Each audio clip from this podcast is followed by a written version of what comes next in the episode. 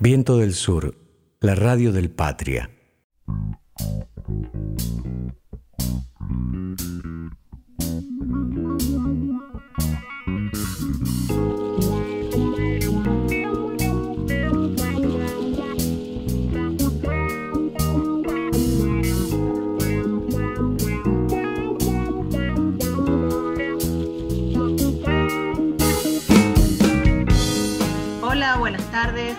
Bienvenidas, bienvenidos a Tiempos Modernos una vez más, el programa del mundo laboral.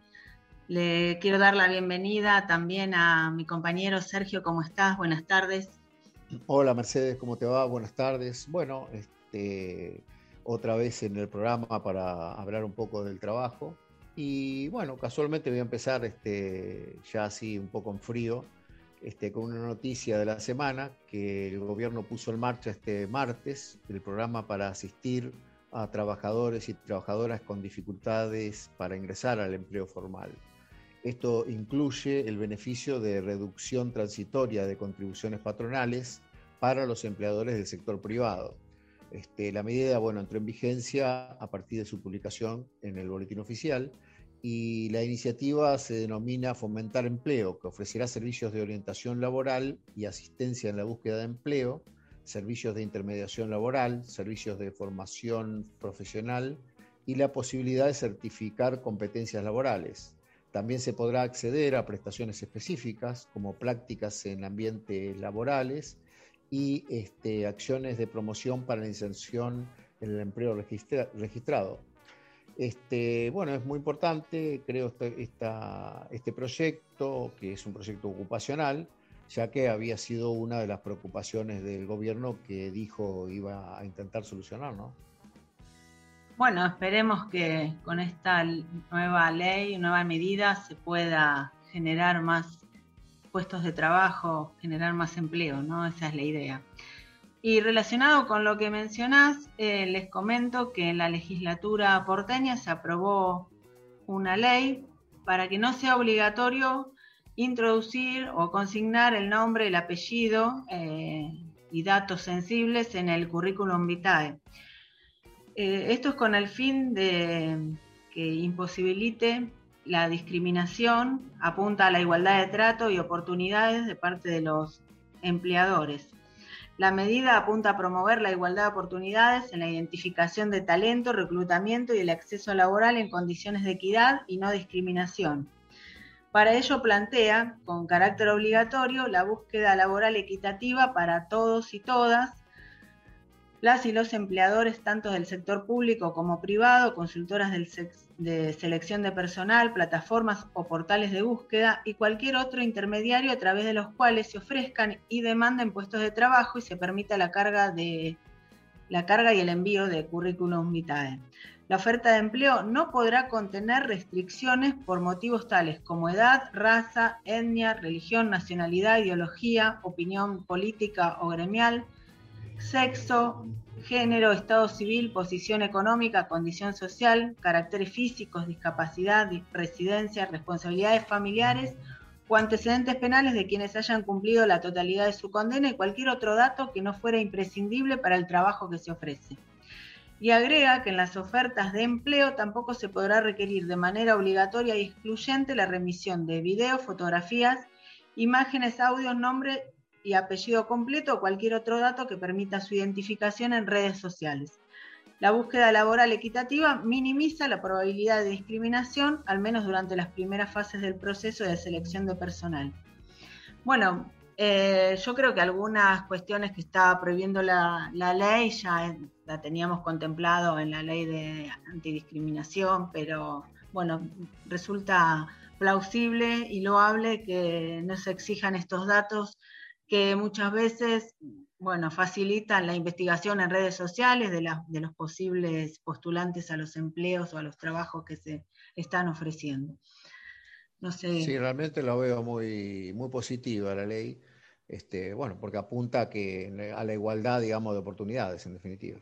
Claro, que no haya una primera discriminación en virtud de, edades o de algunos preconceptos. Veremos cómo se implementan porque ha sido recientemente sancionada. Bueno, y mm, en el día de hoy eh, tenemos también, continuando como lo hicimos el domingo pasado, a un invitado que estuvo exponiendo en el curso que llevó a cabo tanto el Instituto Lula como el Instituto Patria, eh, en un curso que se llamaba Perspectivas sobre el mundo del trabajo, precisamente, que se dictó durante el mes de octubre. Eh, el invitado o el expositor del día de hoy es el doctor Gustavo Ciampa, quien habló del derecho sindical, de la historia sindical en la Argentina, también habló de la negociación colectiva, del derecho a huelga y bueno, también vamos a, acceder no solamente a su exposición, sino a algunas preguntas que se llevaron durante este curso que le han hecho a, a Gustavo Ciampa. Pero, mm, ¿qué te parece, Sergio, si antes de comenzar a escucharlo vamos a un tema musical? Bueno, perfecto, entonces.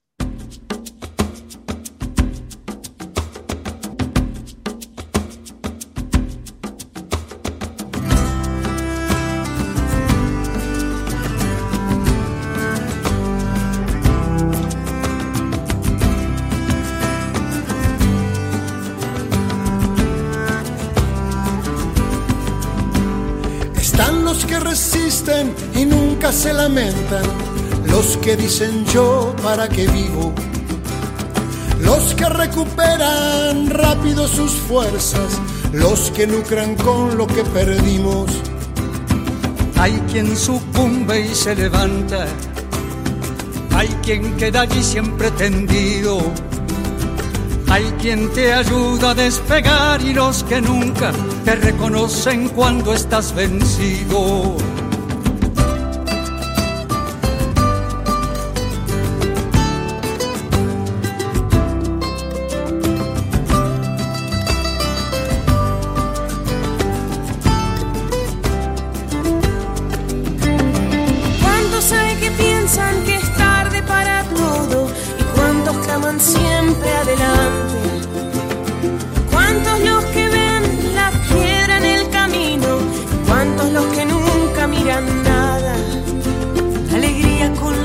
casa se alimenta y no hay muros ni rejas que le frenen.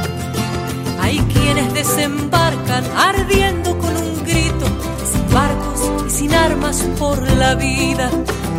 Hay alguien que bendiga esta hermosa comunión de los que pensamos parecido. Somos los menos, nunca fuimos los primeros, no matamos ni morimos por ganar. Más bien estamos vivos por andar, esperando una piel nueva de este sol. No pretendemos ver el cambio, solo haber dejado algo sobre el camino andado que pasó.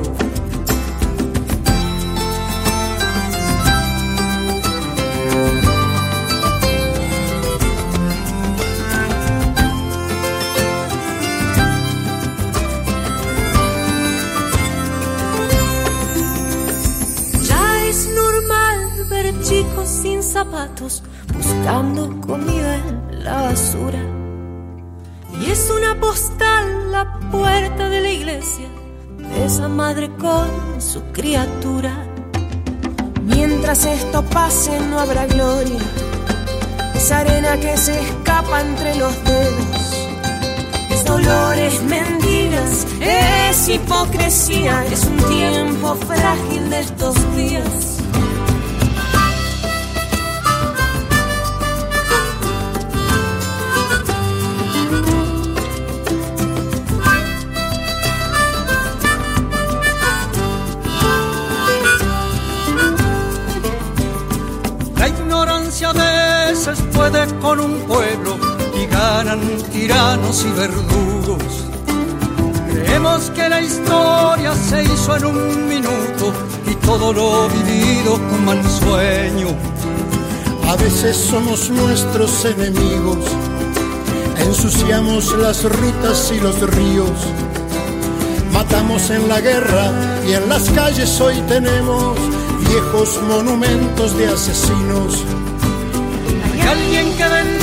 esta hermosa comunión de los que pensamos parecido.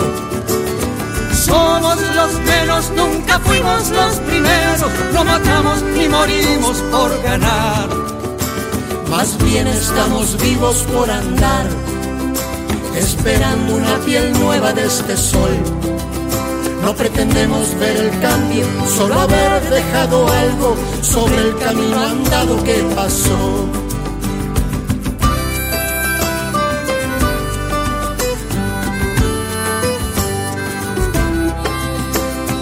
Quienes desembarcan ardiendo con un grito. Sin barcos y sin armas por la vida.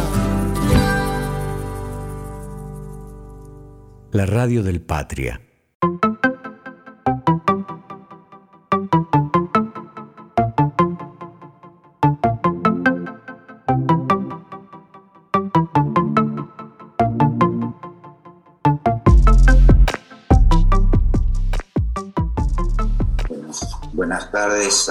Todas, a todos. Muchas gracias por la invitación al Instituto Patria y al Instituto Lula. Eh, yo voy a tratar en unos pocos minutos de hacer un pantallazo de lo que en Argentina denominamos el derecho colectivo del trabajo, aquel, aquella porción del derecho al trabajo que se refiere a las asociaciones sindicales, a su actuación en las relaciones colectivas del trabajo. Eh, voy a hacer, decía, un pantallazo y después cuando surja el debate, si hay inquietudes en particular, eh, las, las, las, comentamos, las analizamos o alguna profundización en algún tema que sea necesario. A ver, en la Argentina el, el derecho colectivo del trabajo se asienta en tres pilares fundamentales, funcionan como un trípode si alguno de los, los, los, tres están interrelacionados y si alguno no funciona, el trípode, el, el, el trípode no, no, cumple con su finalidad.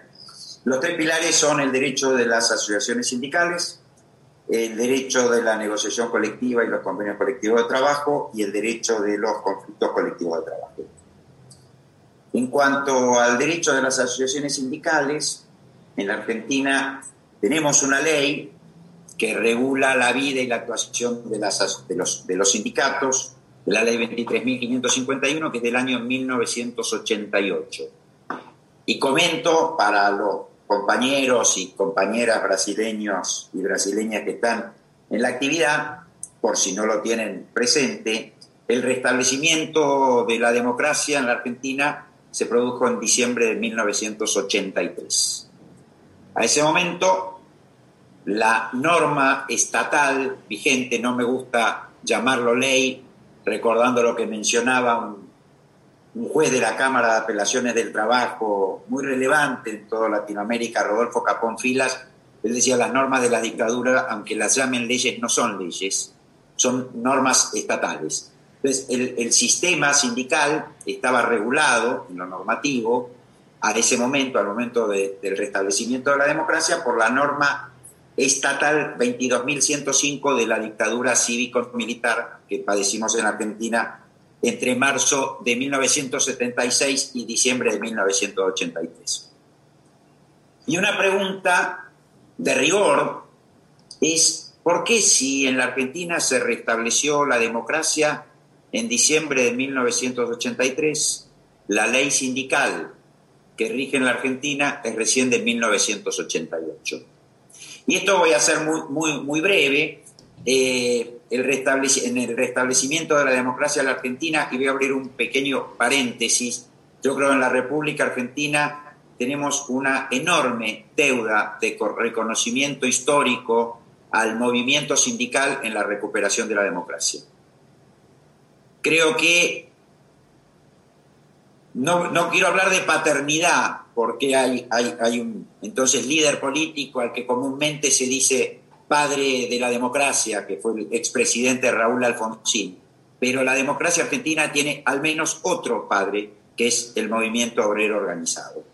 Si uno, y esto eh, está pendiente para, no quiero decir la historiografía, pero sí la academia de la historia, hacer este reconocimiento al movimiento obrero argentino en la recuperación de la democracia. Cierro el paréntesis y sigo con el tema. ¿Por qué Eh, si la recuperación de la democracia fue en 1983, la ley sindical, pudimos salir de la norma estatal sindical de la dictadura cívico-militar recién en 1988, porque un primer intento frustrado, una de las primeras medidas de gobierno del doctor Raúl Alfonsín, electo presidente eh, que asumió el 10 de diciembre de 1983 por el Partido Radical, fue lo que eufemísticamente quiso denominar la ley, proyecto de ley fue en definitiva, de democratización sindical. Digo eufemísticamente porque mi criterio no conllevaba ese proyecto de ley a la democratización de las organizaciones sindicales. El movimiento sindical en la Argentina siempre estuvo muy vinculado al peronismo y la de en 1983 había sido una derrota muy fuerte para el peronismo. Era la primera elección que perdía el peronismo en la Argentina. Había estado proscripto muchos años, pero era la primera elección que perdía. Y lo que quedaba en pie de, en, ese momento del peronismo en la Argentina era el movimiento sindical, quien por el peronismo reconoció la derrota en la elección de octubre de 1983 fue Saúl Ubaldini, que era el secretario general de la CGT. El primero en reconocerla no fue el candidato del peronismo, sino secretario general de la CGT. Bueno, en este primer intento del gobierno de Alfonsín de modificar el sistema de organización sindical en la Argentina, eh, fue, generó rechazo por parte de las organizaciones sindicales y eh, si bien obtuvo sanción en la Cámara de Diputados porque, lo consideraban contrario al sistema de organización sindical, eh, y si bien obtuvo sanción en la Cámara de Diputados de la Nación, en el Senado, a menos de dos meses o a casi dos meses de asumido el gobierno de Alfonsín, fue rechazado este proyecto de ley por una diferencia de un voto. Esto conllevó a que desde principios de 1984, en que fue rechazado este proyecto, hasta 1988 hubiera arduas negociaciones entre los dos bloques con representación mayoritaria en el Congreso de la Nación, con además el movimiento obrero, que eh, confluyó en un texto acordado de ley de organizaciones sindicales, de asociaciones sindicales, que es la ley que fue sancionada en 1988. Entonces, ¿por qué señalo esto? ¿Por qué este relevamiento histórico? Porque cualquier interpretación que se haga del sistema sindical en la República Argentina, que está plasmado en la ley 23.551, tiene que partir de esta premisa, entiendo yo, que la ley sindical en la Argentina es una norma que recogió un enorme, enorme consenso político y social. Es una norma de consenso. Es una norma que, como todo consenso, no terminó de satisfacer a ninguno de los sectores involucrados en, la negociación, pero fue el consenso alcanzable para todos y que surge del debate parlamentario, además, permitía, primero, recoger un amplio consenso y segundo, mantener un sistema de organización sindical que, conllevara al fortalecimiento y a la eficacia como consecuencia de ser fuerte de las organizaciones sindicales en Argentina. Este sistema, que después fue objeto de muchas críticas, y lo que estoy diciendo no invalida las críticas, sino que es un punto de partida de análisis. Es una norma de consenso. Acostumbro decir que es el segundo gran consenso en la Argentina a partir de la recuperación de la democracia. el primero fue la defensa de la democracia. El segundo fue el sistema de organización sindical, la ley de asociaciones sindicales. Digo, este sistema, la ley 23.551, la ley de organizaciones sindicales, tiene tres principios que vienen de la Constitución Nacional, de los tratados internacionales de derechos humanos que a partir del año 1995 se incorporaron a la Constitución argentina con la misma eh, jerarquía constitucional, con la misma jerarquía que la Constitución Nacional, son los principios de libertad sindical, de autonomía sindical y de democracia sindical. En la Argentina tenemos con la democracia sindical todavía una deuda pendiente, porque lo que tenemos garantizado es la democracia sindical interna. Esto está garantizado en la ley de asociaciones sindicales. La Argentina tiene que avanzar, creo yo, hacia la racionalidad de llevar la democracia a las relaciones laborales, de llevar la democracia hacia el interior de las fábricas, de trabajar, y esto es una deuda legislativa, además en, en, torno a lo que llama los derechos de información y consulta, que determinadas decisiones que adoptan en la Argentina las empresas en cuanto a sistemas de organización, de producción, no puedan ser adoptadas sin previa consulta en algunos casos o información a otros con o hacia las organizaciones sindicales que representan a las trabajadoras y trabajadores dependientes de la empresa. Eh, los tres principios que están en la ley, en, nuestro sistema, son estos, libertad sindical, autonomía sindical, democracia sindical interna, y en nuestro país hay un eh, largo debate, extenso en el tiempo, debate y arduo en algunas épocas, eh, discusión sobre lo que llamamos el modelo sindical argentino.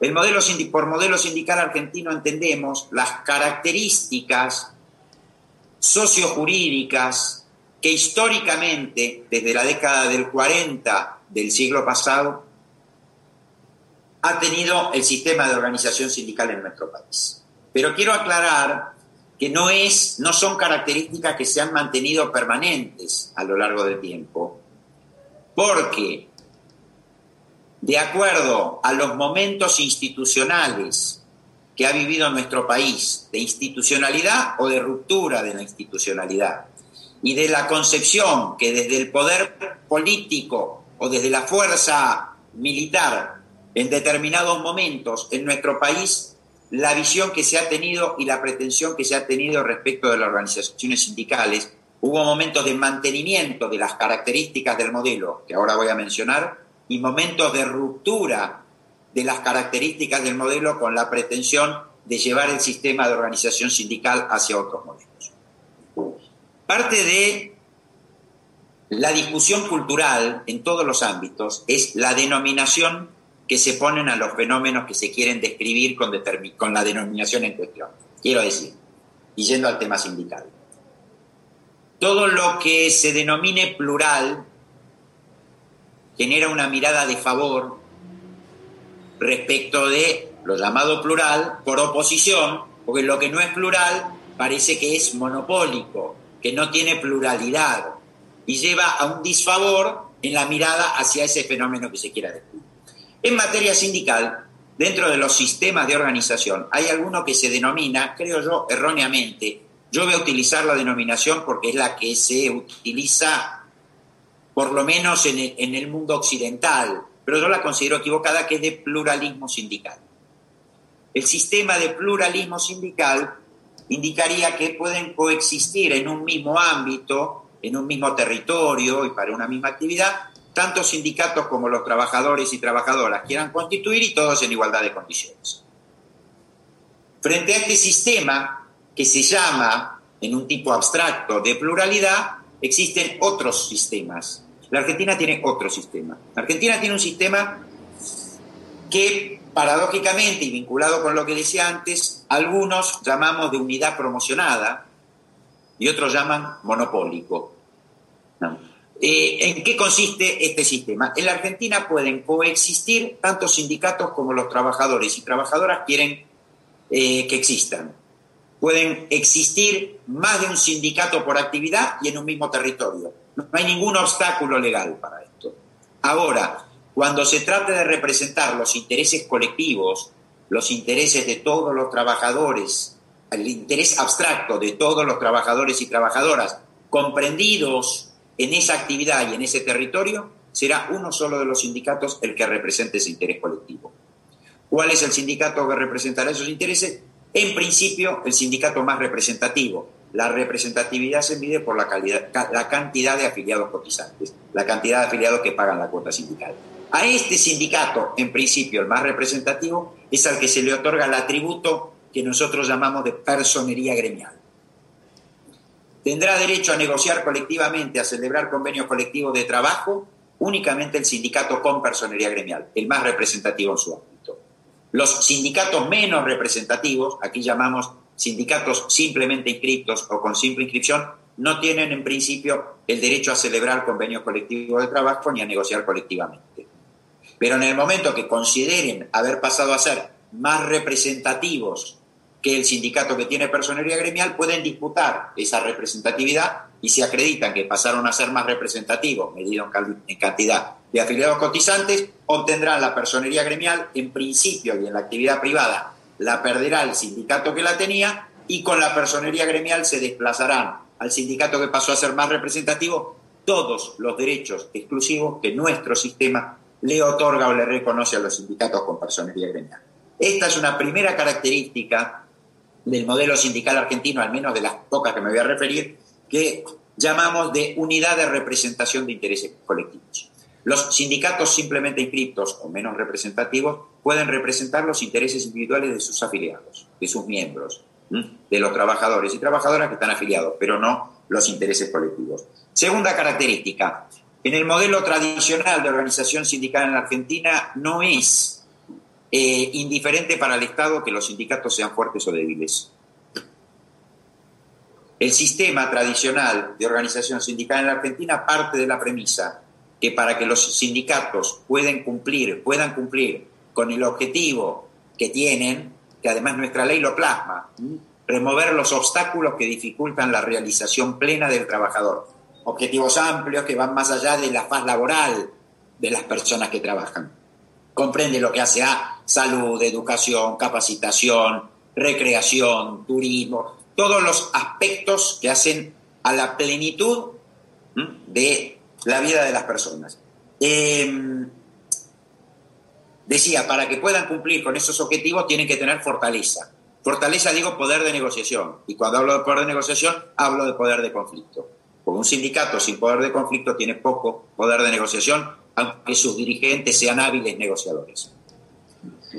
En función de esto, el sistema de Argentina prioriza, prioriza, da tratamiento favorable a la forma de organización sindical por actividad. Favorece a los sindicatos por actividad. Por el sindicato por actividad, comento, son aquellos que agrupan a trabajadores y trabajadoras que trabajan independientemente de cuál sea oficio, su oficio o profesión, en eh, empresas de una misma actividad o rama de actividad. ¿Mm? Lo relevante, el factor determinante eh, pasa a ser la actividad a la que se dedican las empresas en las que trabajan esos trabajadores y trabajadoras. Tenemos tres formas de organización sindical en la Argentina. Sindicatos por actividad, sindicatos por oficio, sindicatos por empresa. Nuestro sistema favorece a la organización sindical por actividad. Permite la organización sindical por oficio y permite la organización sindical por empresa. Pero genera algunos obstáculos a estos dos últimos tipos de sindicatos para acceder a la personería gremial cuando su disputa o su superposición es con sindicatos organizados por actividad. Esta característica que llamamos de concentración sindical lleva además otro elemento, que es que la ley genera o establece algunos disuasivos de la atomización o fragmentación sindical. El sistema fomenta la participación en las grandes organizaciones sindicales, impone la organización sindical y la vida interna democrática y trata de disuadir de la atomización o de la fragmentación sindical partiendo de esa premisa que yo comentaba al principio. La atomización, la fragmentación sindical, la multiplicación de pequeños sindicatos debilita el poder sindical y por ende debilita el poder de los trabajadores. Entre estas herramientas tendientes a disuadir de la atomización sindical hay algunas que se instrumentan a partir de reconocer derechos exclusivos a los sindicatos que tienen personería gremial y no reconocérselos a quienes no tienen personería gremial. Por ejemplo, el mecanismo de retención de cuota sindical, la exención del pago de impuestos, tasas y contribuciones. Tercera característica que menciono, el reglamentarismo legal. En la Argentina el sistema de organización sindical, la ley, es muy reglamentarista. Reglamentarista quiere decir, primer, primer, eh, punto que quiero dejar en claro en esto. Eh, tiene normas de apoyo, de fomento, de soporte de la actividad sindical, de protección del rol sindical, de protección de quienes ocupan cargos en organizaciones sindicales, de protección de todos los derechos emergentes de la libertad sindical. Hay una vía de acceso a la justicia más rápida, más celérica para quienes son titulares de derechos derivados de la libertad sindical, sin importar si el sindicato tiene personería gremial, simple inscripción, si se ocupa un cargo, si se es afiliado, decía, una vía de protección judicial mucho más rápida que la que tiene cualquier otro derecho. ¿Mm? Nosotros lo llamamos juicio sumarísimo, es una especie de amparo, es un juicio rápido. Juicio rápido en términos de justicia, en términos de los tiempos de la justicia. La justicia lenta. La justicia no llega, los tiempos de la justicia no corren en paralelo con las necesidades humanas. Son mucho más extensos, pero dentro de estos tiempos mucho más extensos son mucho más rápidos los procedimientos donde se busca tutelar a la libertad sindical. Cuarta característica que menciono, el sistema de representación sindical en las empresas en la Argentina. En la Argentina está previsto que legalmente en todas las empresas que tengan más de 10 trabajadores, convencionalmente por convenio colectivo de trabajo este número se puede bajar, eh, haya representaciones sindicales en las empresas. Estas representaciones sindicales, la característica que tienen en la Argentina es que subsumen en una misma representación, en un mismo cuerpo de representación sindical en las empresas, dos representaciones. Por un lado, la representación del sindicato con personería gremial y por otro lado, la representación de los trabajadores de la empresa. A diferencia de lo que pasa en el derecho continental europeo, donde coexisten dos representaciones en la sede de las empresas, una representación sindical por un lado y una representación de los trabajadores por otro. En la Argentina las dos representaciones se subsumen en una sola. Esto tiene consecuencias normativas que si quieren después las abordamos. Yo sugerí entre el material que, mandé una película donde está eh, muy bien mostrado, creo yo, eh, las situaciones conflictivas que se dan en, en, la realidad sindical europea entre los dos tipos de representación. Además de un conflicto particular en Francia por la deslocalización de las empresas y la reacción sindical, cómo chocan los dos tipos de representación sindical en el derecho continental europeo. Segundo, sistema de negociación colectiva. En la, negociación colectiva en la Argentina, el sistema de negociación colectiva está muy emparentado con el sistema de organización sindical. La negociación colectiva en la Argentina es libre, libre. El sujeto titular sindical de la negociación colectiva es aquel que tiene la representación de los intereses colectivos. La negociación colectiva es el ejemplo más claro y gráfico de lo que es representar un interés colectivo. Cuando un sindicato está negociando colectivamente, no está negociando solo en representación de las trabajadoras y trabajadores que hoy integran ese universo, porque el resultado de esa negociación le va a ser aplicable también a aquellos trabajadores que hoy no integran ese universo, pero lo integren el día de mañana. Es un acto de representación abstracta. Entonces, la, titularidad sindical de la negociación colectiva la tiene el sindicato con personería gremial. En la Argentina no hay una ley específica de regulación de entidades patronales. Rigen las normas del Código Civil y Comercial en materia de asociaciones civiles el sujeto negociador en la Argentina en representación de los empleadores en la negociación colectiva puede ser una asociación de empleadores, aquí en la jerga lo llamamos cámaras patronales, eh, un grupo de empresas que no estén constituidos como una asociación, pero se nucleen coyunturalmente para una negociación colectiva, o una empresa. ¿Mm? Eh, esto determina, pero siempre con la organización sindical con personería gremial, esto determina la existencia de convenios colectivos de actividad, de convenios colectivos de, actividad además a nivel nacional, a nivel regional o a nivel provincial, o de convenios colectivos de grupo de empresas o de convenios colectivos de empresas. Eh, tres datos que quiero dar de nuestro sistema de convenios colectivos de trabajo que me parecen relevantes y son algunos elementos del esquema de convenios colectivos de trabajo que son recurrentemente atacados por quienes quieren debilitar el producto de la negociación colectiva. Quienes quieren debilitar a los convenios colectivos de trabajo, hoy en día en nuestros países lo estarán viviendo los compañeros y compañeras brasileños y brasileñas, lo estuvimos viviendo en la Argentina en la década del 90 durante los cuatro años del neoliberalismo, del macrismo, y hoy que están volviendo a pregonar, por lo menos a, voz abierta, cuál es su idea de las relaciones laborales, que no quieren que los trabajadores tengan protección contra el despido arbitrario, etc.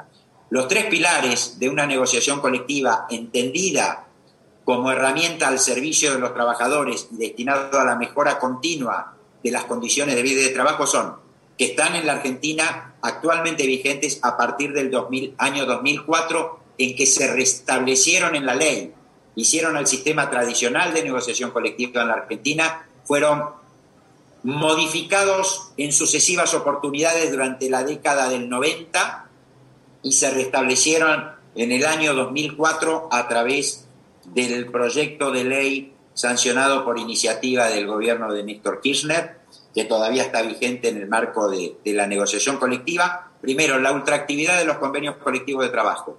Esto implica que los convenios colectivos de trabajo en la Argentina, si bien tienen que tener un periodo pactado de vigencia, llegada la finalización de la vigencia, se mantienen vigentes esos convenios colectivos o acuerdos colectivos hasta tanto sean reemplazados por una norma, convenio colectivo, de igual nivel que lo sustituya. Los convenios colectivos de trabajo no caducan en la Argentina llegada la fecha de vencimiento. Siguen vigentes y siendo obligatorios hasta tanto un nuevo convenio colectivo de trabajo lo sustituyó. Segundo, la homologación de los convenios colectivos de trabajo. En la, en la Argentina decía, la negociación colectiva es libre, pero los convenios colectivos de trabajo para entrar en vigencia deben ser sometidos a homologación por parte del Ministerio de Trabajo, en este caso siempre del Ministerio de Trabajo de la Nación, aunque sean convenios colectivos de, trabajo de, limitados al ámbito de una provincia, la autoridad en nuestro país que homologa los convenios colectivos de trabajo es el Ministerio de Trabajo de la Nación, haciendo dos controles. Dos cosas controla el Ministerio sobre los convenios colectivos. Primero, que las cláusulas del convenio no perforen los pisos de la ley. Esto es que se respete lo que llamamos el orden público laboral. Los convenios colectivos están llamados a ser negociados para mejorar los niveles de protección que tiene la ley. No está permitido la perforación. En la Argentina no está permitida, salvo en algo que quedó subsistente, lo que se llama la disponibilidad colectiva. La disponibilidad colectiva es algo que pregona el neoliberalismo que es que los convenios colectivos de trabajo puedan perforar los pisos de protección de derechos que prevé la ley. Esto se implementó en nuestro país en la década del 90. Fueron derogadas la mayor, la mayor parte de las normas que permitían la disponibilidad colectiva a partir del año 2004. Queda subsistente alguna, queda subsistente alguna. Entonces, primer control, control es un control de legalidad. Segundo control, que las cláusulas del convenio colectivo de trabajo no afecten la situación económica general. Este es un, segundo, un segundo control que hace el Ministerio de Trabajo. Para poner un ejemplo, con todo el margen de error, pero si se pactara un incremento salarial en la industria de la leche, del, digo, un número para que se entienda gráficamente el ejemplo, del 100% automáticamente trasladable al precio de la leche, el Ministerio de Trabajo podría hacer alguna observación de ese incremento en tanto pueda afectar significativamente la situación económica de la población. Tercer eh, factor relevante del sistema de negociación colectiva, la eficacia erga omnes de los convenios colectivos de trabajo. Los convenios colectivos de trabajo son obligatorios a partir de su homologación, no solo para los trabajadores afiliados al sindicato pactante del convenio y para las empresas afiliadas a la Cámara firmante del convenio, sino para todos los trabajadores y empresas de la actividad respecto de los convenios colectivos de trabajo de actividad. Dos ideas más sobre eh, relación entre convenios colectivos de trabajo. Sucesión de convenios. Cuando un convenio colectivo de trabajo sucede a otro, reemplaza a otro anterior, necesariamente tiene que mejorar las condiciones del convenio colectivo anterior o puede empeorar alguna condición. La ley no dice nada en la Argentina. La ley dice que sustituye. Pero en virtud del principio de progresividad que está plasmado en conven tratados internacionales de derechos humanos que en nuestro país tienen jerarquía constitucional, entiendo yo, no podría un convenio colectivo de trabajo posterior modificar en perjuicio a un convenio colectivo de trabajo anterior. Salvo que, esta es una salvedad que es interpretación mía también, salvo que, comparado el convenio colectivo de trabajo posterior con el convenio colectivo de trabajo anterior, se pudiera concluir que el convenio colectivo de trabajo posterior es, es más beneficioso que el convenio colectivo de trabajo anterior. Porque puede darse, puede darse que en la negociación un sindicato esté dispuesto a resignar algún beneficio del convenio en aras de conseguir beneficios superiores en otra materia. Esto podría pasar y esto hace la negociación. Lo que no se podría, en mi criterio, es que el convenio colectivo de trabajo posterior sea, en síntesis, peyorativo respecto al convenio colectivo de trabajo anterior. Pero esto por aplicación de tratados internacionales de derechos humanos que tienen jerarquía constitucional en nuestro país. Segunda vinculación de convenios colectivos, los convenios colectivos que concurren, convenios colectivos que se superponen en el tiempo, ya sea, por ejemplo, porque uno es nacional de una actividad y el otro es provincial de una actividad o el otro es de empresa de una empresa de esa actividad. En estos casos, los convenios colectivos pueden concurrir de dos formas. Pueden estar articulados, pueden tener un juego, pueden estar encadenados, tener engranajes entre los dos convenios colectivos de trabajo. Pero esto siempre y cuando lo disponga el convenio más amplio, el convenio de actividad. Doy la experiencia en nuestro país en la década del 90, cuando no existía esta norma que estoy comentando, grandes empresas celebraban convenios colectivos de trabajo de empresa, empresas de que pertenecen a actividades donde había convenio de actividad, pero para desmejorar, para empeorar, en definitiva, las condiciones de trabajo del convenio de actividad y decían que se estaban articulando con el convenio colectivo de trabajo de actividad. Esto con la ley vigente no está permitido. Quien tiene que establecer la articulación es el convenio de actividad. Y si el convenio de actividad no lo prevé, el convenio de ámbito menor, ya sea provincial, ya sea de empresa, únicamente puede mejorar las condiciones de trabajo del convenio de actividad.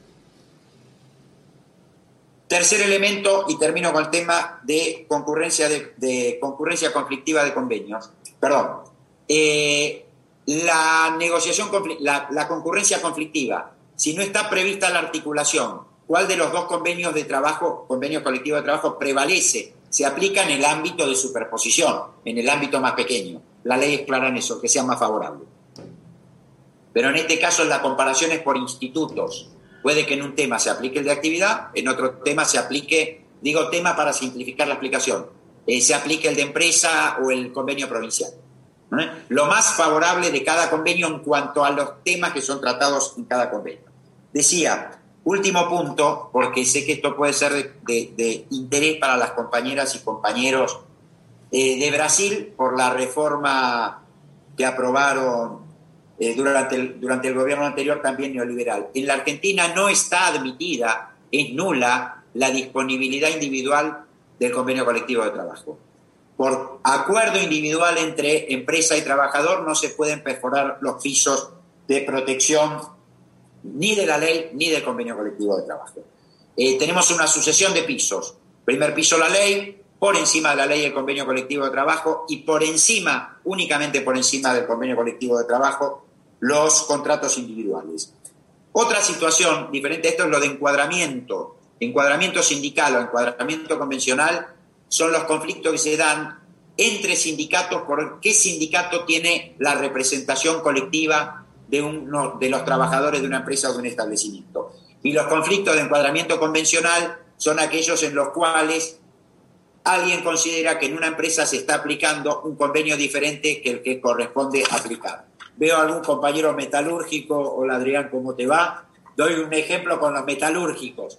Digo, eh, si en una empresa cuya actividad principal es la metalurgia, se aplicara el convenio colectivo de plásticos, los trabajadores que consideren que les corresponde aplicar el convenio metalúrgico o, creo yo, el sindicato, la Unión Obrera Metalúrgica, podría plantear una situación de no corresponde aplicar ese convenio colectivo, sino que corresponde aplicar el convenio metalúrgico. Tenemos una orfandad en la Argentina, una falencia, que es que no tenemos una ley que reglamente y regule el procedimiento por el cual un sindicato firmante de un convenio colectivo de trabajo puede plantear que en el ámbito de una empresa corresponde aplicar su convenio colectivo de trabajo y no el que se está aplicando. Y los jueces en general tienen el criterio equivocado, creo yo, de decir esto es un tema que tienen que plantear los trabajadores individualmente. Porque dejar el planteo de las cuestiones colectivas limitado únicamente a los trabajadores en forma individual es darle el poder a las empresas de definir cuál va a ser el convenio colectivo de trabajo que finalmente aplican. Eh, por último, derecho de los conflictos colectivos, muy breve. Eh, el derecho de huelga en nuestro país está garantizado por el artículo 14 bis de la Constitución Nacional. El artículo 14 bis de la Constitución Nacional tiene un origen espurio, porque proviene de una convocatoria, una convención constituyente de un gobierno de facto que derrocó a un gobierno popular. Proviene del gobierno cívico-militar que había derrocado al gobierno democrático del general Perón en 1955. Para tratar de borrar del sentimiento y la conciencia de los trabajadores y trabajadoras al peronismo, eh, esa dictadura militar convocó a una convención constituyente, eh, a una elección de convencionales constituyentes para que se reúna una convención constituyente y modifiquen la constitución nacional, pero con una particularidad. El peronismo estuvo proscripto, no pudo participar de la elección. Perón desde el exilio dio la instrucción de votar en blanco, y en esa elección, comento a las compañeras y compañeros de Brasil, en esa elección de convencionales constituyentes en la Argentina ganó el voto en blanco. Quien salió segundo, que fue un sector de la Unión Cívica Radical, ni bien se constituyó la Convención Constituyente de 1957, se retiraron denunciándola de ilegítima, porque había estado proscripto el peronismo.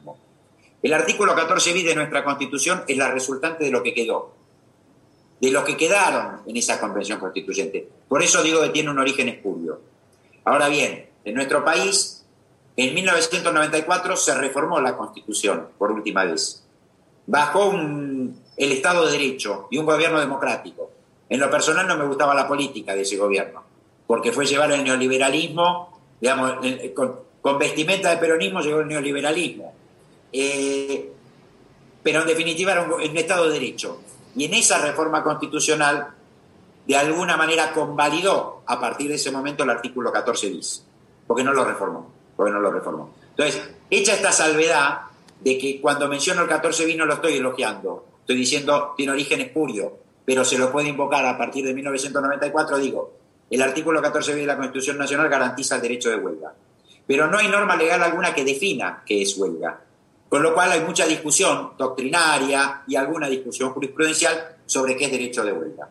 Y como en todo en materia de derecho del trabajo están las concepciones más restrictivas y las concepciones más amplias, que en definitiva y cuando uno hurga se da cuenta que de lo que se está hablando no es del derecho de huelga, sino de la noción que se tiene de la sociedad y del tipo de sociedad que se quiere.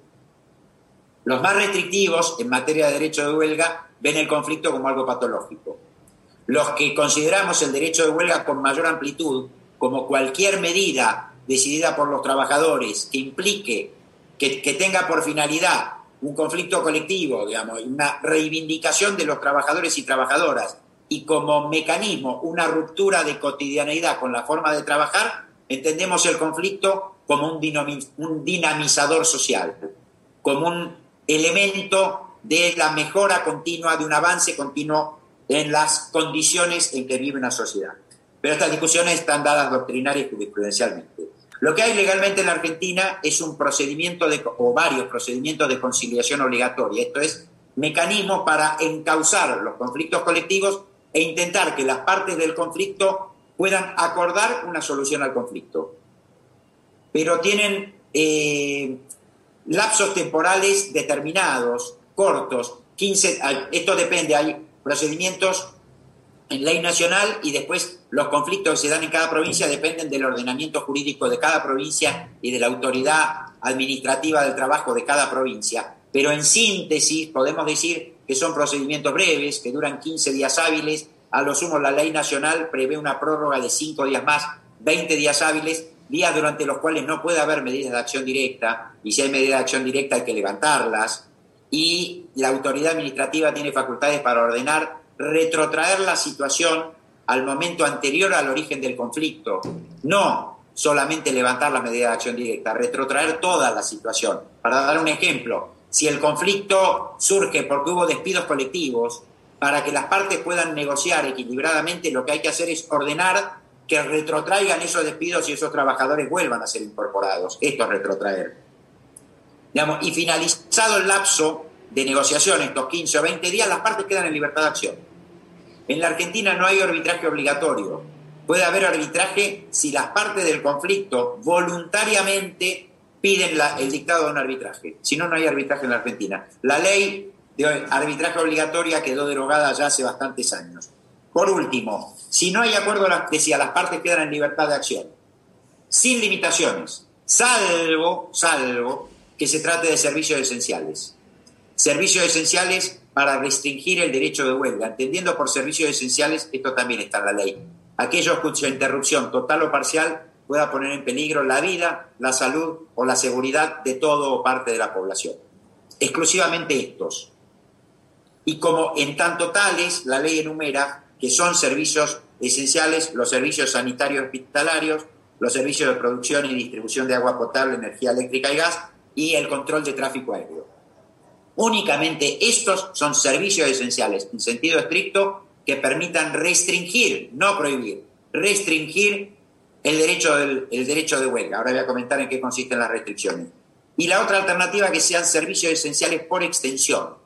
Esto es, no son servicios esenciales en sentido estricto, pero podrían convertirse en tales aquellos en los que la duración y la extensión territorial de la medida pudiera poner en peligro la vida, salud o seguridad de toda parte de la población. Por ejemplo, el transporte no es un servicio esencial a efecto de restringir el derecho de huelga, pero si durante un extenso lapso de tiempo pararan todos los transportes que permiten a una determinada población acceder a que lleguen alimentos, medicamentos, en ese caso sí podría considerarse, en ese conflicto puntual, que es un servicio esencial por extensión, para a los efectos de restringir el ejercicio del derecho de huelga. Las únicas dos restricciones que admite nuestra norma son, primero, la existencia de un preaviso de que se van a llevar adelante medidas de acción directo, y segundo, el mantenimiento de servicios mínimos, no los habituales, sino mínimos. Los mínimos son aquellos mínimos indispensables para evitar que exista peligro para la vida, salud o seguridad de todo o parte de la población. Con esto redondeo para pasar a las, a las preguntas. Muchas gracias por la atención.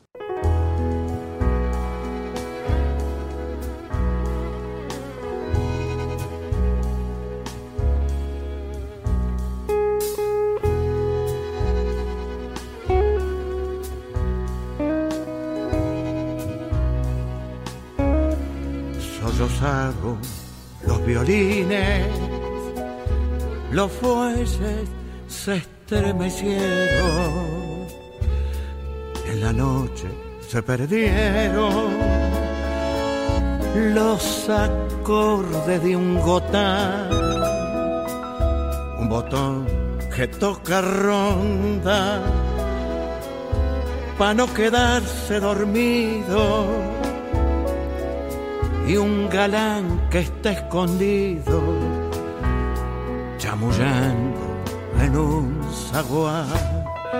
De pronto se escuchan rumores de orquesta, es que están de fiesta los cosos de al. Ha vuelto la piba que un día se fuera cuando no tenía quince primavera hoy tiene un burrete y lo han bautizado. Por eso es que bailan los cosos de Allah.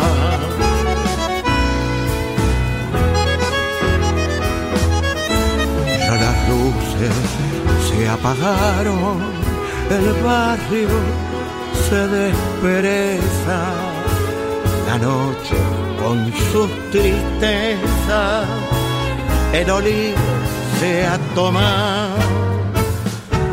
Los obreros rumbo al sugo, como todas las mañanas, mientras que hablando macana pasa un punto encurdelado, de pronto se escuchan rumores de orquesta. Es que están de fiesta los cosos de al lado. Ha vuelto la piba que un día se fuera cuando no tenía quince primaveras. Hoy trajo el purrete y lo han bautizado. Por eso es que baila los cosos de Allah. Viento del Sur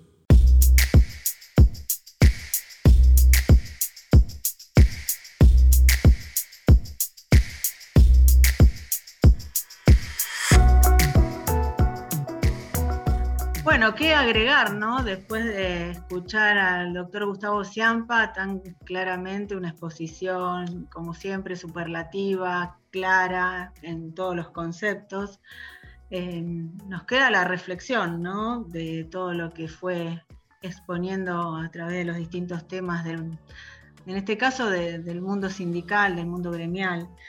Eh, yo me quedo con lo que señaló respecto de que no es indiferente que los sindicatos sean fuertes o débiles, ¿no? de la importancia de, la organización del movimiento obrero. ¿Y por qué señalo esto de, de si los sindicatos son fuertes o débiles?